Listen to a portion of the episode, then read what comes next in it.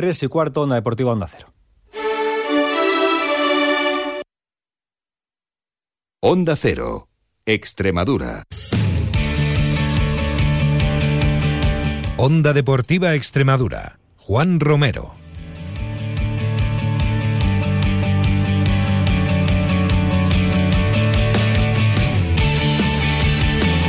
Hola a todos, muy buenas tardes, bienvenidos a Onda Cero Extremadura, bienvenidos a Onda Deportiva, miércoles 8 de marzo, Día de la Mujer Trabajadora, dedicado a todas ellas el programa de hoy. Y un día además que viene marcado porque pasan las jornadas y el Club Deportivo Badajoz aún no oficializa el nombre del nuevo técnico. Ayer sonó con mucha fuerza el nombre de Pablo Alfaro, pero al final todo quedó en agua de borrajas. Día además que llega marcado por ese partido ayer de Champions. Eh, Nápoles 1, Real Madrid 3 y hoy le toca hacer la machada al Fútbol Club Barcelona. En el programa de hoy nosotros vamos a hablarles de clase de historia, pero hoy especial porque tenemos un derby el próximo fin de semana y vamos a desgranar datos interesantes de uno y otro equipo. Hablaremos también, como no, con nuestro compañero Chapu Moreno de lo que ha ocurrido en el mundo del pádel en estos últimos siete días. Así que no perdemos ni un segundo más. Arranca un día más en Onda Cero Extremadura, Onda Deportiva. Eran otros tiempos, era otra la historia. No había medallas, solo hambre de gloria. Solo se jugaba por la camiseta, como en el potrero, taquito y gambeta. Y vino una copa, llegó la primera, con el matador envuelto en banderas. La gente alentaba en cada partido, hubo un papelito por cada latido. Eh, clase de historia que en el día de hoy es un tanto especial porque va dedicada íntegramente a este derby que tenemos este fin de semana en Almendralejo entre Extremadura y Mérida en la jornada 29 en Segunda División B. Vamos a hablar de ambos equipos, de presente, también de pasado y también de las estadísticas que desde principios de la segunda vuelta convergen a uno y a otro equipo. Alfonso Valadez, buenas tardes. Buenas tardes para todos y especialmente para las mujeres. 8 de marzo es su día y a ellas va dedicado el programa de hoy. En nuestra historia del fútbol y sus orígenes nos queda un capítulo como es la llegada del fútbol a España que vamos a posponer, ya que este tema no pierde actualidad, que sí está en esta Extremadura Mérida del próximo domingo en la ciudad de la cordialidad, que pinta bien, que reúne alicientes más que de sobra y que podía ser considerado como el de la reivindicación de las rivalidades. Y para que no falte nada, hasta con nuevo césped y del bueno. Un Extremadura que desde la llegada de los nuevos propietarios está viviendo y me recuerda lo que ocurrió en Mérida con la llegada de los Martín en su estreno como asociación deportiva. Cómo pasa el tiempo, este es ya su cuarto proyecto. Después, al final, sacaremos los números de ambos equipos de los últimos 27 puntos disputados desde la llegada de Coins a la ciudad vecina, pero antes se hace necesaria alguna matización. Es evidente que cada entrenador es un mundo con sus filosofías y modos operandis, pero el discurso que se le hace a los jugadores en pocas ocasiones coincide con el de los aficionados, porque la mayoría, trabajo aparte, no mira mucho más allá de los resultados, que en definitiva es de lo que viven los entrenadores. La película, cada cual suele verla con el cristal que la mira, que no siempre es el mismo. ¿Qué os quiero decir con esto? Que mientras que para los primeros es su profesión y viven de esto, para los segundos es su afición, su hobby su ocio, y los mensajes aquí sin vender humo han de ser optimistas, motivantes y generadores de ilusión. En el fútbol, donde la sufrida afición es factor determinante en este mundillo, para tenerla enganchada, como se pierda la llama de la ilusión, te la puedes comer con patatas. No sirve para nada y termina apagándose. Por eso, esa llama de la ilusión hay que saberla alimentar. ¿eh?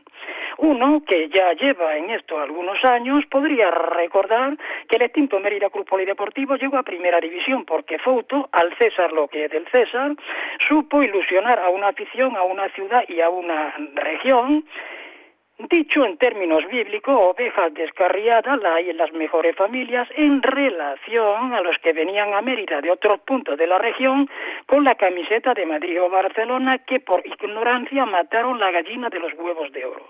Un presidente que en este apartado era el mejor de España, supo vender ilusión y hacer creer que los sueños en ocasiones se hacen realidad.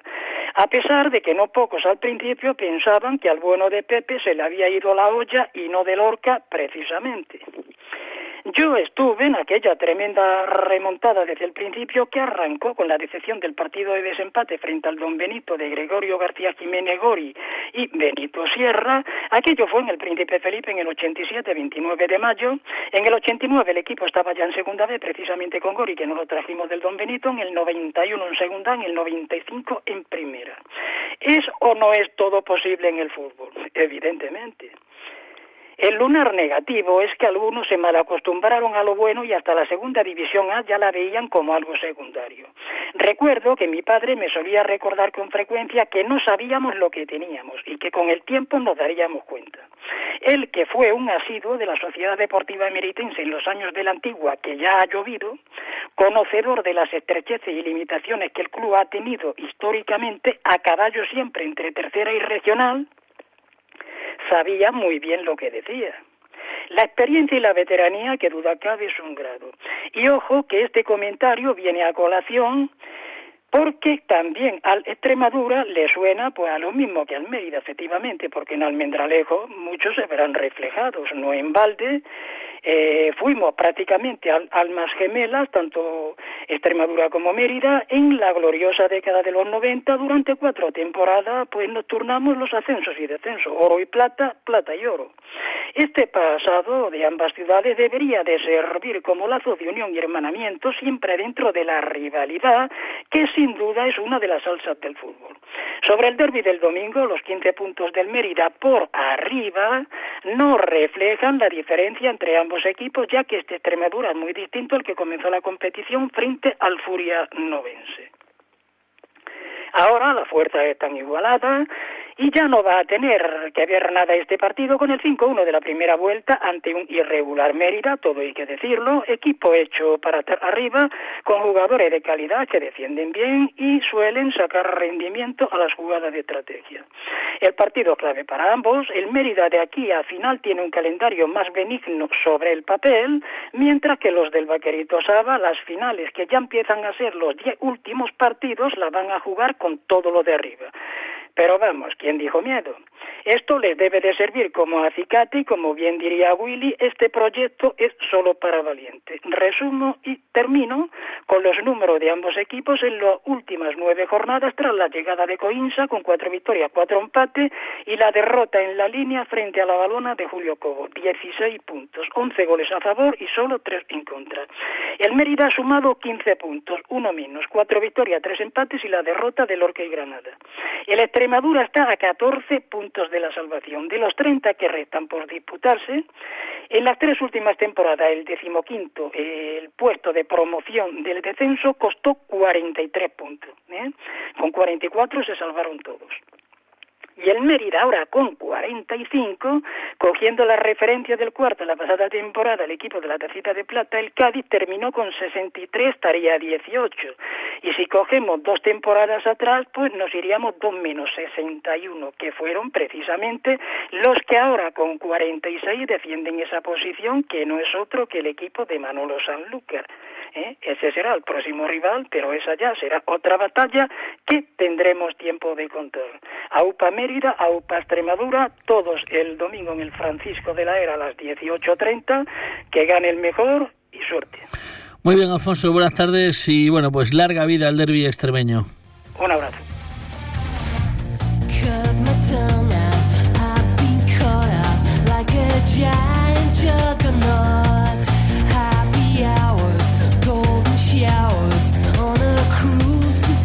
Pues hablamos también como cada miércoles de pádel con nuestro compañero Chapo Moreno, gerente del Club Padel Indoor La Cañada. Hola Chapo, buenas tardes. Buenas tardes. Bueno, pues eh, vamos eh, a hablar en el día de hoy. Bueno, pues se celebraba el pasado fin de semana el Campeonato de España por equipos de cadetes, categoría cadete en Mérida. Sí, por segunda semana consecutiva Extremadura ha sido protagonista en el, en el pádel porque, como sabéis, el fin de semana anterior se jugó en Badajoz, en la Cañada, el Campeonato de España TIC Premium y bueno, pues hemos tenido la suerte esta vez de, tener otro Campeonato de España, pero esta vez era un Campeonato de España por, equipos en categoría cadete que un año más lo ha celebrado el Club Deportivo Padel Mérida. O sea que, bueno, pues que den este tipo de eventos a nuestra región, pues es una nota, es una, una acción súper positiva por todo lo que eso ello conlleva a efectos de hoteles y bueno y de ponernos en el en el mapa nacional y tener el padel pues como referente. Cada vez más eventos nacionales celebrándose en Extremadura. Eh, ¿Qué significa? Eh, se, se está apostando por, por nuestras instalaciones? Eh, ¿Estamos cumpliendo los objetivos que se marca la federación? Bueno, yo pienso que las cosas se están haciendo bien. De hecho, Padel Mérida ya ha realizado este, este campeonato de España eh, varios años, pero bueno, ten en cuenta que aquí hay peticiones de, de clubes de, muchas ciudades y de ciudades con clubes muy buenos también, pero bueno, la verdad es que la, la Federación Española está confiando en nosotros y ya van dos pruebas, como hemos dicho, una en Badajoz y otra en Mérida, y, y ahora hay una tercera prueba que creo que es en abril, que es un campeonato que hay en, en Cáceres, que es el campeonato de España por equipos de segunda categoría y se celebra en el Club del Perú. O sea que este año tener tres pruebas a nivel nacional en Extremadura, bueno, pues es un balance súper positivo. Sí, claro que sí. Además, en Mérida se celebraba también esta, este fin de semana los Judex. Sí, en el resto de, de clubes eh, tocaba la, la, categoría de promoción, de Judex Promoción, con la participación de más de 300 parejas. Y bueno, pues fue una pena porque el tiempo estuvo un poco deslucido a primera hora de la mañana, aunque luego el día eh, aclaró y dejaron un poco las lluvias. Pero bueno, se ha sacado una jornada más de Judes, ya van tres, queda solamente una, una cuarta y bueno, pues seguimos apostando por el tema de los menores en la Federación Extremeña de Pádel porque lógicamente ese es el futuro y con un número tan importante de, de, jugadores y de participantes, bueno, pues está garantizado el relevo de nuestro deporte. Y para este fin de semana, entre otras pruebas, tenemos en Badajoz, eh, bueno, pues eh, el torneo eh, patrocinado, por así decirlo, dentro de la Liga Burger King.